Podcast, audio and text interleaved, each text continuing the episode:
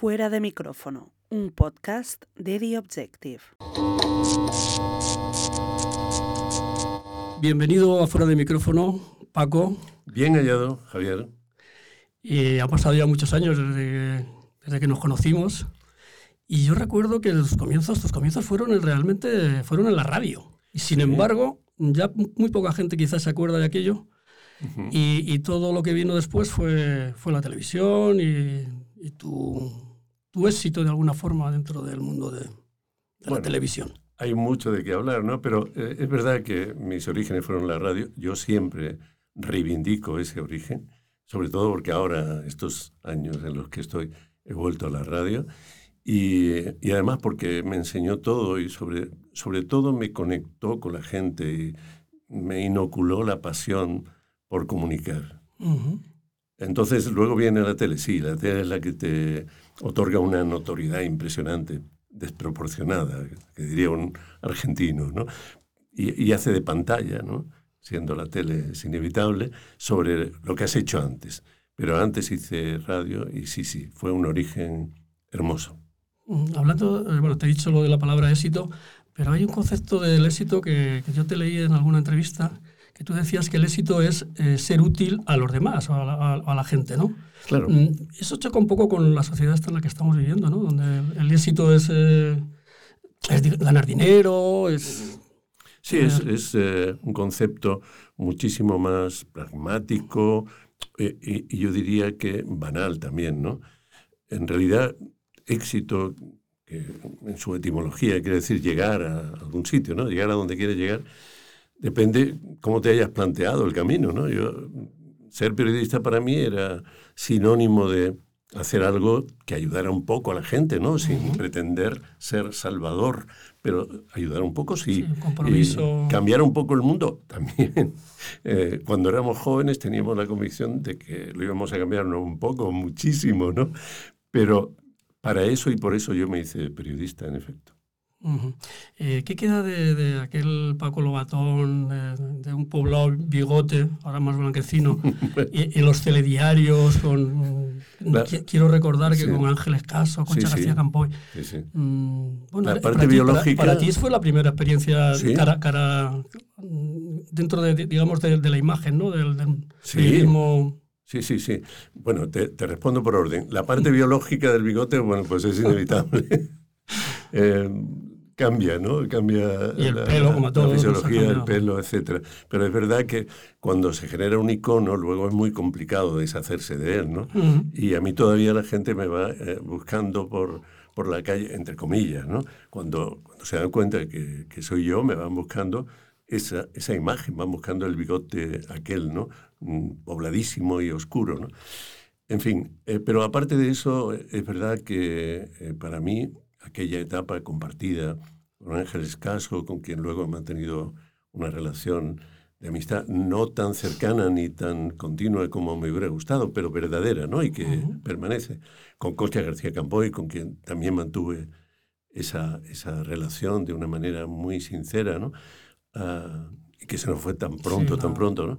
Apenas. Bueno, es verdad, aquella experiencia para mí fue absolutamente nueva. De las dos, Ángeles Caso fue mi compañera en el telediario de la noche, el principal, digamos, uh -huh. y donde estuve más tiempo. Pero quien me dio la alternativa, por decirlo en términos taurinos, fue Concha García Campoy.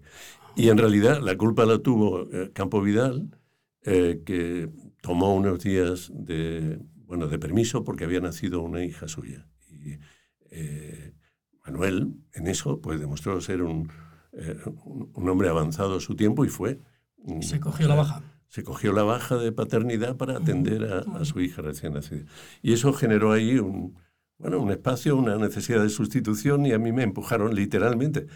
Y lo digo porque eh, realmente en las pruebas que había habido anteriormente para esos telediarios, yo fui descartado. Porque yo venía de la radio y a mí la prueba eh, con la que se eligió a los presentadores me puso completamente del revés, mm, nerviosísimo, lo hice fatal. Y me descartaron.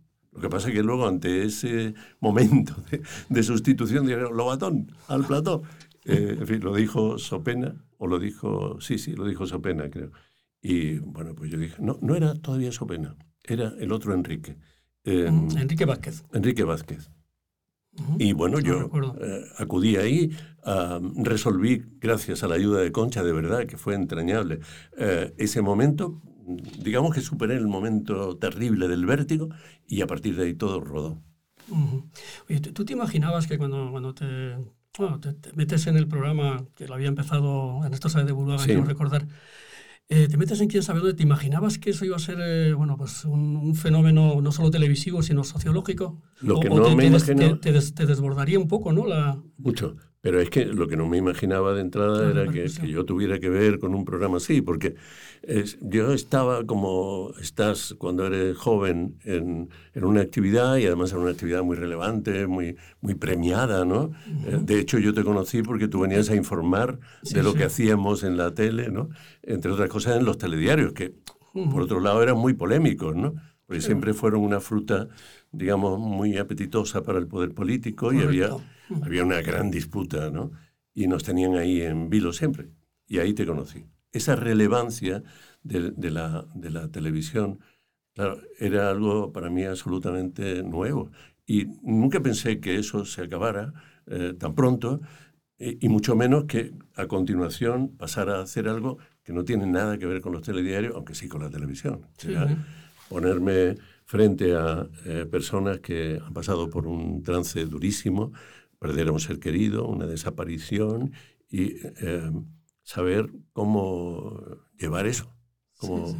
cómo manejar ¿no? esa eh, conversación, esa relación, ¿no? que, que ya deja de ser una técnica periodística, es otra cosa. Sí, en- entre la repercusión que tuvo, mm, bueno, a nivel popular, eh, hay una frase que, que me la recordaba el otro día un amigo cuando le dije que, que te iba a ver. Me dice, aquí no, aquí no te encuentra ni, ni Paco Lobatón. O sea, Sí. sí, era, era cuando alguien se Sí. iba, supongo que, no sé, pasar unos días Sí. fuera y no quería que le vieran.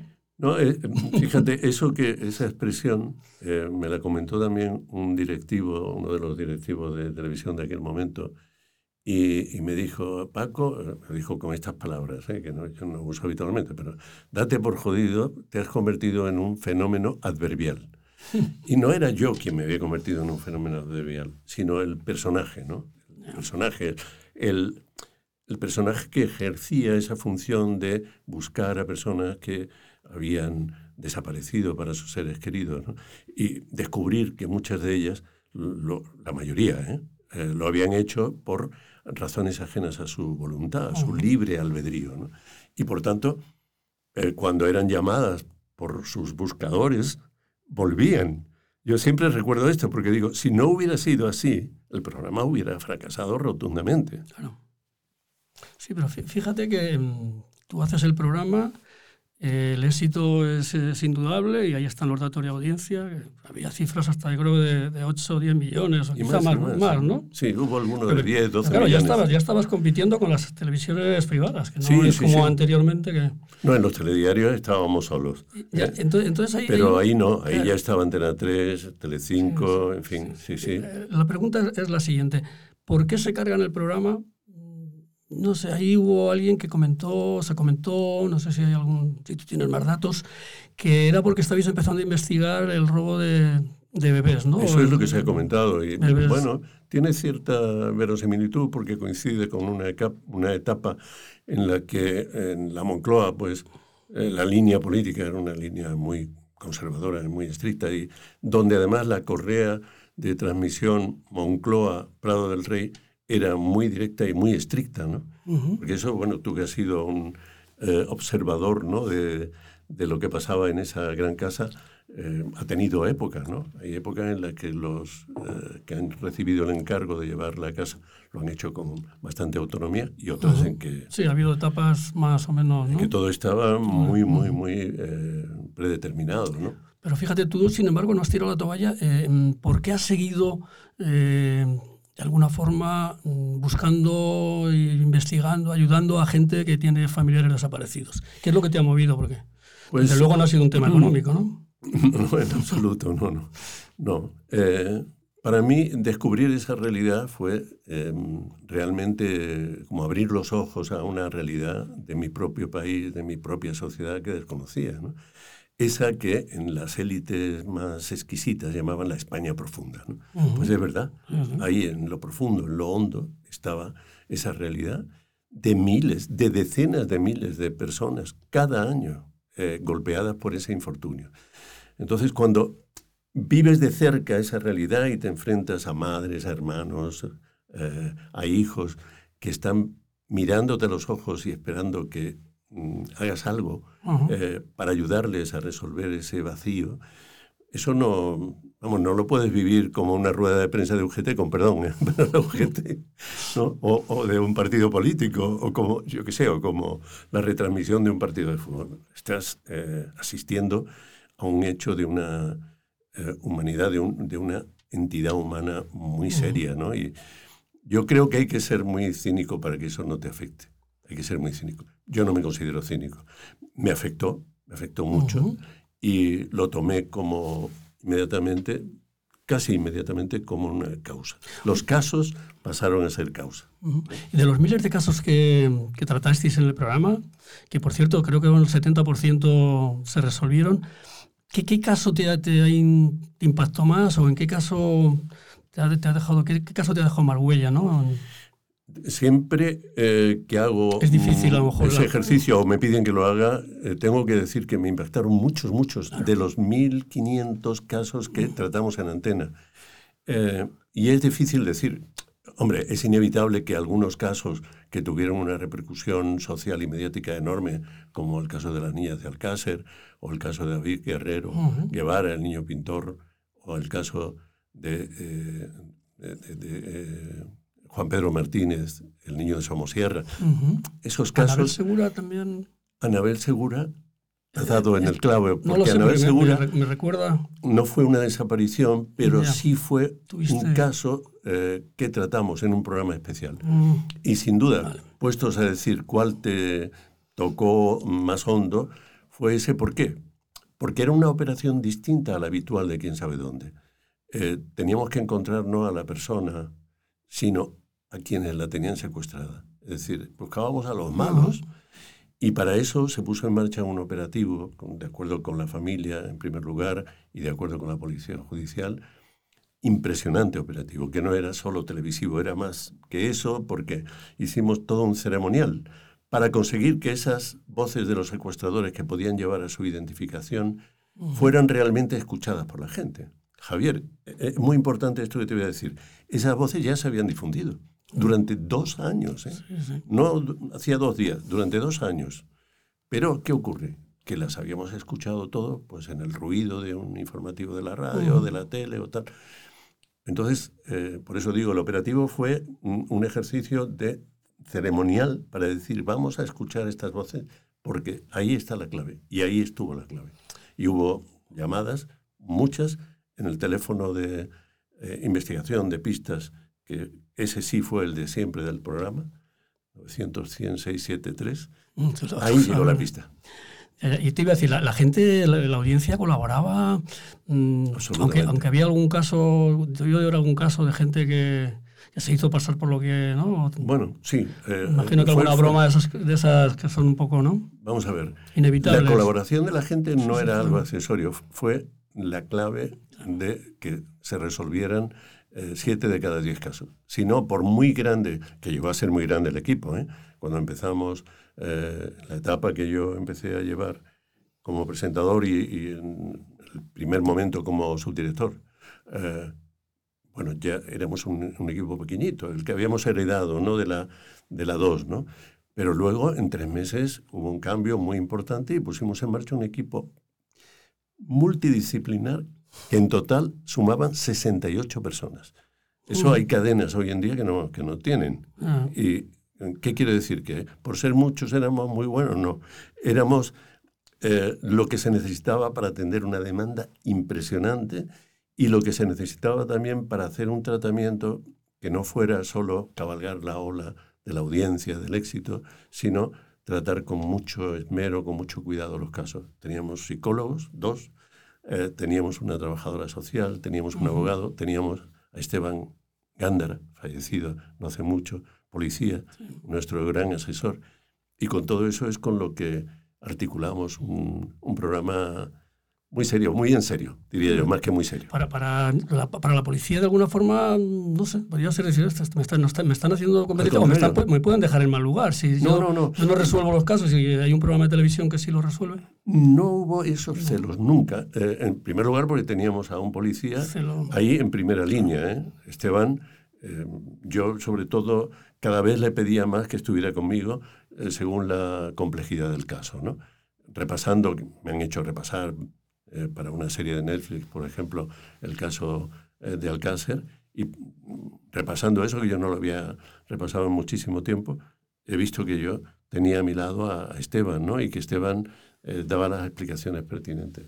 Sí, sí. Oye, me imagino que en más de un momento, en aquellos reencuentros que se, habían, se produjeron y tal, se te saltarían las lágrimas, ¿no? Te, es, era, había que en, tener... En pantalla, en no imagen, sé- nunca. Pero además por una eh, decisión y un ejercicio deliberado de contención. Yo creo que la emoción del mediador, y los periodistas somos mediadores, nunca debe sobreponerse, superponerse, mm, interferir la legítima emoción de los protagonistas. Entonces yo en ese momento siempre estaba un paso atrás y dejaba que fueran los eh, eh, que se estaban encontrando, los que estaban viviendo esa emoción positiva, que les Ajá. hacía llorar, pero de alegría, ¿no? Pues que, que la vivieran tranquilamente, sin tampoco exagerar, ¿eh? Que ahí había un pacto con Leopoldo Gutiérrez, que era mi realizador, ah, una persona fantástica y un, gran, grandísimo realizador, y teníamos ese pacto. No vamos a, digamos, mm, echar azúcar doble, ¿no? A- a- al café, no, no. Vamos a retratar la realidad tal como se produce. No vamos a obviarlo tampoco, ¿no? Porque a veces eh, hay un cierto pudor eh, y ahí venía también el, el complejo del reality, ¿no? Bueno, un reality puede ser eso, el encuentro de dos personas que hace tiempo que, que habían perdido el contacto y que se emocionan al recuperarlo. Eh, bendito reality, ¿no? Depende de cómo se trate. Sí, pero de- fuera, de, fuera ya, digamos, de, de cámara, fuera de, Ujú. el programa, es- esas lágrimas sí que han existido, supongo, ¿no? Claro, caso, que ¿no? sí, la, la emoción y el, el impacto es muy grande. Y lo fue especialmente en el caso que hemos contado antes, ¿no? de Anabel Segura, por razones obvias, ¿no? porque realmente yo puedo decir y digo y lo repetiré siempre, yo hice ese programa con la esperanza, sabíamos que era difícil, pero con la esperanza de que pudiéramos recuperar a, Ana- a Anabel. Y mm, en ningún momento esto yo creo que fue un gesto de grandeza, de delicadeza y de profesionalidad por parte de la policía judicial. Seguramente ellos tenían otra percepción, no tenían otra información, ¿eh? pero su experiencia seguramente les llevaba a pensar que la realidad era otra, pero nunca, nunca deshicieron, digamos, ese clima que yo creo que fue determinante, porque nos dio el impulso, la energía para decir, venga, vamos allá. ¿no? Cuando yo decía a la gente, y ahora todos juntos vamos a escuchar, lo decía mm, con una confianza enorme en que, en que eso ocurriera y, que eso produjera un efecto como finalmente lo produjo. En- según las estadísticas, en, en España se denuncian, yo no sé si la cifra es exacta, tú si no me corriges, eh, 14.000... No, más, más. más Está de 14 entre 20 y 30 mil O sea que estamos... denuncias anuales y hoy, hoy, el día que estamos hablando, des- desde Ujú. 2017, ya hay informes anuales, desde 2018 lo hace el Centro Nacional de Desaparecidos, que lo ratifica. Sí, sí, eso, eso debería hacernos pensar, ¿no? En una sociedad Estamos en ese sentido nuestra, en ¿no? un... No hay, no hay eh, un- mucha concienciación, no hay... No, hay una desproporción, sigue habiendo una desproporción, aunque se han dado pasos grandes en el tratamiento administrativo, en bueno, la gestión administrativa de esa realidad, sigue habiendo déficit en ese campo, sobre todo de atención a la familia, de investigación especializada también, y, y sobre todo hay un gran salto respecto de la conciencia popular, social. ¿no? Y en ese sentido, yo creo que vuelve a plantearse la pertinencia de que las televisiones, y sobre todo las televisiones que tienen un- una misión pública, eh, asuman ese papel. ¿no? Eh, a través de la fundación que fundasteis en el, creo que era en el 2015, ¿no? Eso es. Eh, quién sabe dónde global. Mm, el trabajo que estáis haciendo, mm, me parece que tenéis ahora previsto hacer, que queréis, lucháis para que haya una ley de protección del desaparecido? ¿No? Nos se llama, un, Sí, es una ley que se basa en un estatuto de la persona desaparecida. Básicamente se trata de que actualmente mm, los casos de desaparición son tratados jurídicamente según la ley vigente, que es la ley de enjuiciamiento criminal que viene del siglo XIX. Entonces, ya en 2013 el Senado, en un eh, momento que fue determinante, una comisión especial, dijo que era un caos legislativo lo que había en el tema de desaparecidos y que era necesario poner orden ahí. Entonces, desde entonces, con la Fundación, nosotros tomamos un poco ese guante, hemos trabajado por implementar una ley, una futura ley. ¿no? Y estamos celebrando ahora en el Colegio de la Abogacía de Madrid eh, una sesión, una, jornada, para que llegue sobre todo eh, a los eh, representantes populares, para que llegue a los legisladores, es decir, a los ya hay que decir futuros diputados y senadores, y que se ponga en marcha una ley. Porque a día de hoy, cuando llega a un juzgado una historia de desaparición, el juez no sabe qué hacer. Y, y, como no sabe qué hacer, porque no tiene a nadie a quien sentar en el banquillo para acusarle de la desaparición, pues archiva el caso, hace un sobreseimiento eh, provisional y la familia recibe esa noticia como un bofetón, ¿no? Como eh, están metiendo en una carpeta la historia de mi ser querido. Más cosas. Cuando no hay noticias y no vuelve el desaparecido, a los dos años hay una declaración de ausencia, pero es que a los 10 hay una declaración que se llama de fallecimiento. y, se les, y se les hace a los familiares firmar que su eh, familiar está fallecido y no hay ningún cadáver que lo ratifique, lo cual es una crueldad administrativa que hay que terminar con ella inmediatamente. Y también con las costas, porque para que llegue ese momento, para que se cumplimente, digamos, administrativamente, tienen que pagar unas tasas increíbles con publicaciones en eh, el Boletín Oficial del Estado, etcétera, etcétera. En fin, eh, tasas que pueden superar los 1.000, 1.500 euros ¿eh? en algunos casos. Oye, los medios de comunicación, cuando hay unas historias, casos de desaparecidos o de... normalmente durante unos días es, es, portada, es ahí, pero quizá luego no hay un seguimiento, que es un poco lo que tú estás haciendo. Quizá porque el periodismo este de ahora es el... Bueno, ya ocurría, Javier. no sé si, pues, si quieres Yo creo que ocurría casi siempre. Sí, ¿eh? ¿no? Yo creo que lo que rompió esa dinámica fue un programa como Quién sabe dónde. Primero en la 2 con Ernesto Sáez de Burbaga y luego eh, la etapa nuestra que se prolongó durante seis años y que pudo haber continuado. De hecho, eh, mucha gente me atribuye a mí la paternidad. Yo siempre recuerdo que antes estuvo Ernesto, pero que sobre todo antes estuvo Quila Visto, el programa italiano que sigue a día de hoy emitiéndose. No ha interrumpido nunca. Han ido cambiando algunos de sus conductores, conductoras y tal, pero el programa en RAI 3 a día de hoy se puede buscar y se verá que sigue existiendo y sigue ejerciendo ese papel que yo creo que cumplió con creces quién sabe dónde. ¿no? de ayudar a la gente, de ser un, programa de utilidad pública y generar conciencia.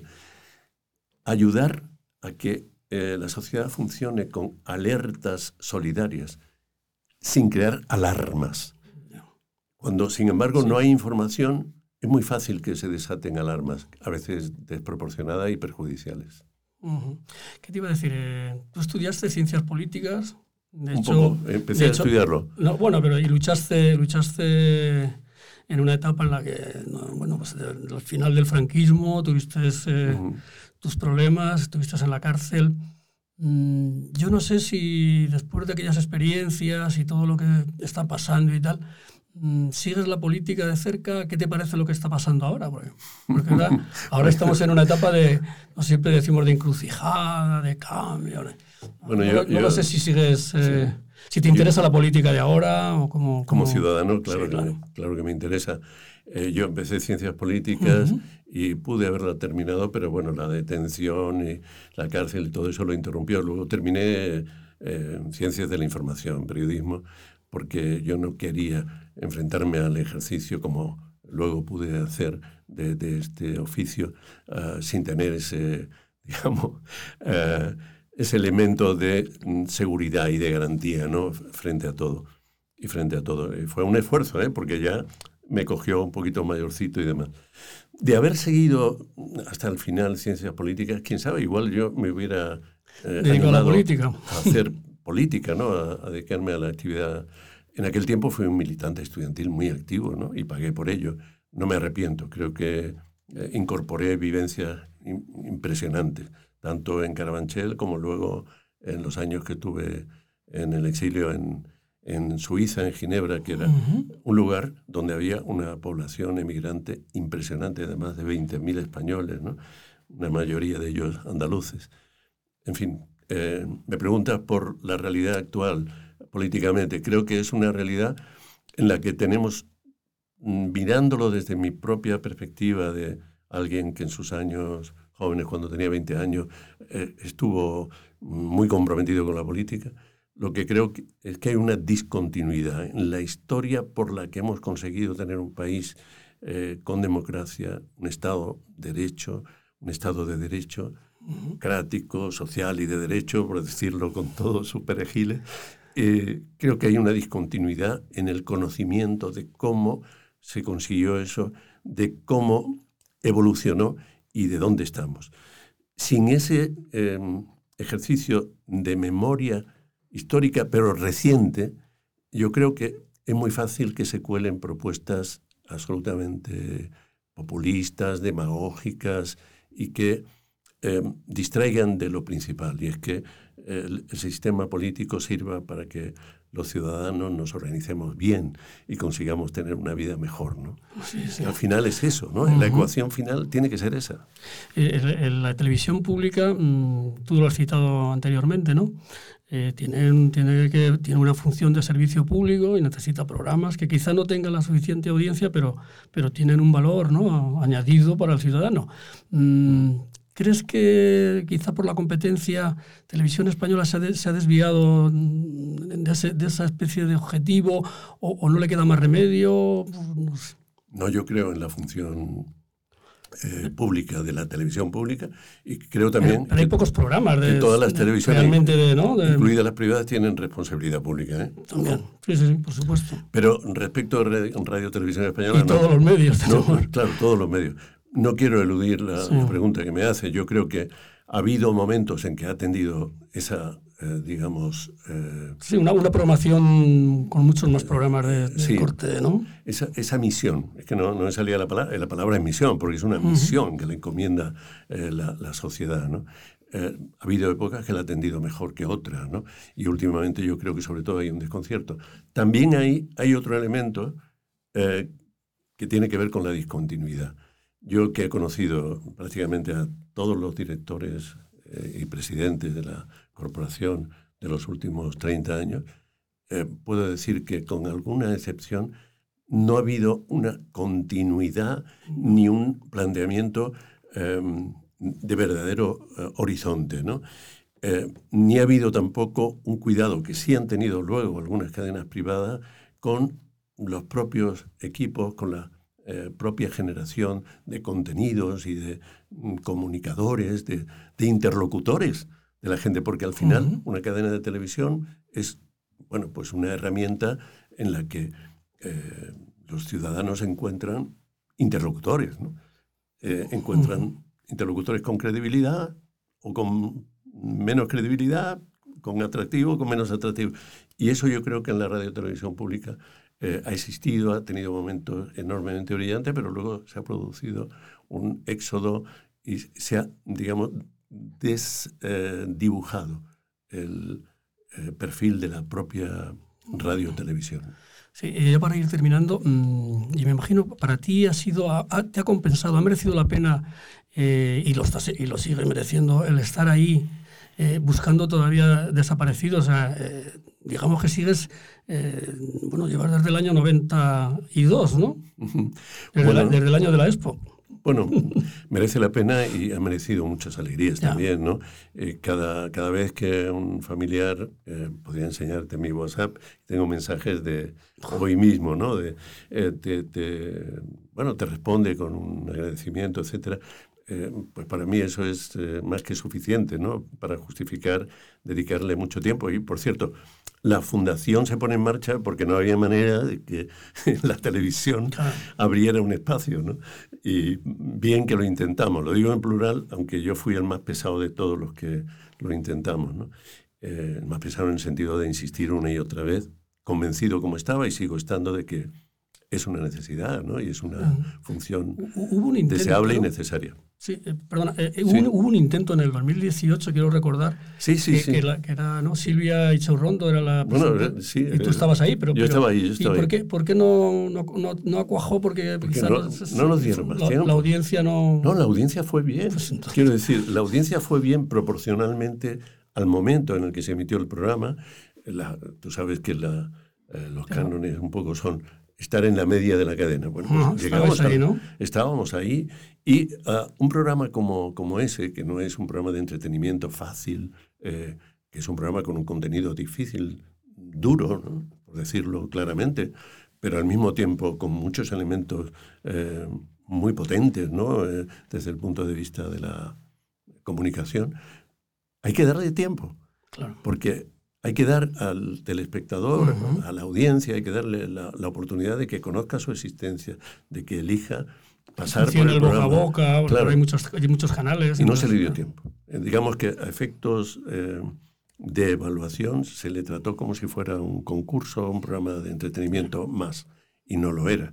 Eh, sí, 2018 desapareció. Y, y, ahí no vale todo, tampoco fue, puedes saltarte claro, una serie de... ¿no? Pero fue un ensayo que demostró que eh, sería posible, es posible, llevar al tiempo presente una propuesta de esa naturaleza y que eh, tenga acogida. Fíjate, el programa terminó con 500 casos, 500 peticiones llegadas a la redacción, pendientes de ser atendidas. ¿Y se quedaron ahí? Ahí en nada, se quedaron ahí. Algunas... Algunas las hemos eh, tratado de atender desde la fundación, pero no es lo mismo. Es decir, una, una fundación tiene otras tareas ¿no? eh, y tiene otros recursos mucho más limitados. Eh, creo que te, te concedieron la, la, medalla al mérito policial. No sé sí. cuándo fue eso y, eso por qué. Fue, bueno, el por qué está. Bueno, el, el por qué está relacionado con, con Sí, mi con dedicación, ¿no? Eh, y bueno, viene, viene también a responder un poco a, a, tu pregunta del principio, ¿no? Sobre si hab- habían tenido celos en la policía. Si los tuvieron, desde luego, con, No esa- con ese reconocimiento, ya quedaron superados, ¿no? Yo lo agradecí mucho, la verdad. Es, me, me, me sentía un poco extraño porque alguien que, que fue en su día detenido eh, por esos policías, ¿no? Ujú. Eh, pues de repente verte ahí, ¿no? En, en un acto público fue, fue muy emocionante. Emotivo, ¿no? Emotivo, sí, sí. Ujú. Pues nada, muchas gracias Paco y ha sido un placer tenerte con nosotros. Igualmente, esta- Javier, Esta tarde. para mí. Y que sigas nada, manteniendo, manteniendo esa, ¿no? esa Ujú. lucha que, que Sí, te sí. honra y Mientras tenga energía, la voy a mantener. Y me alegro mucho de este reencuentro que tiene un, poquito de, de quién sabe dónde. estupendo. Muchas gracias.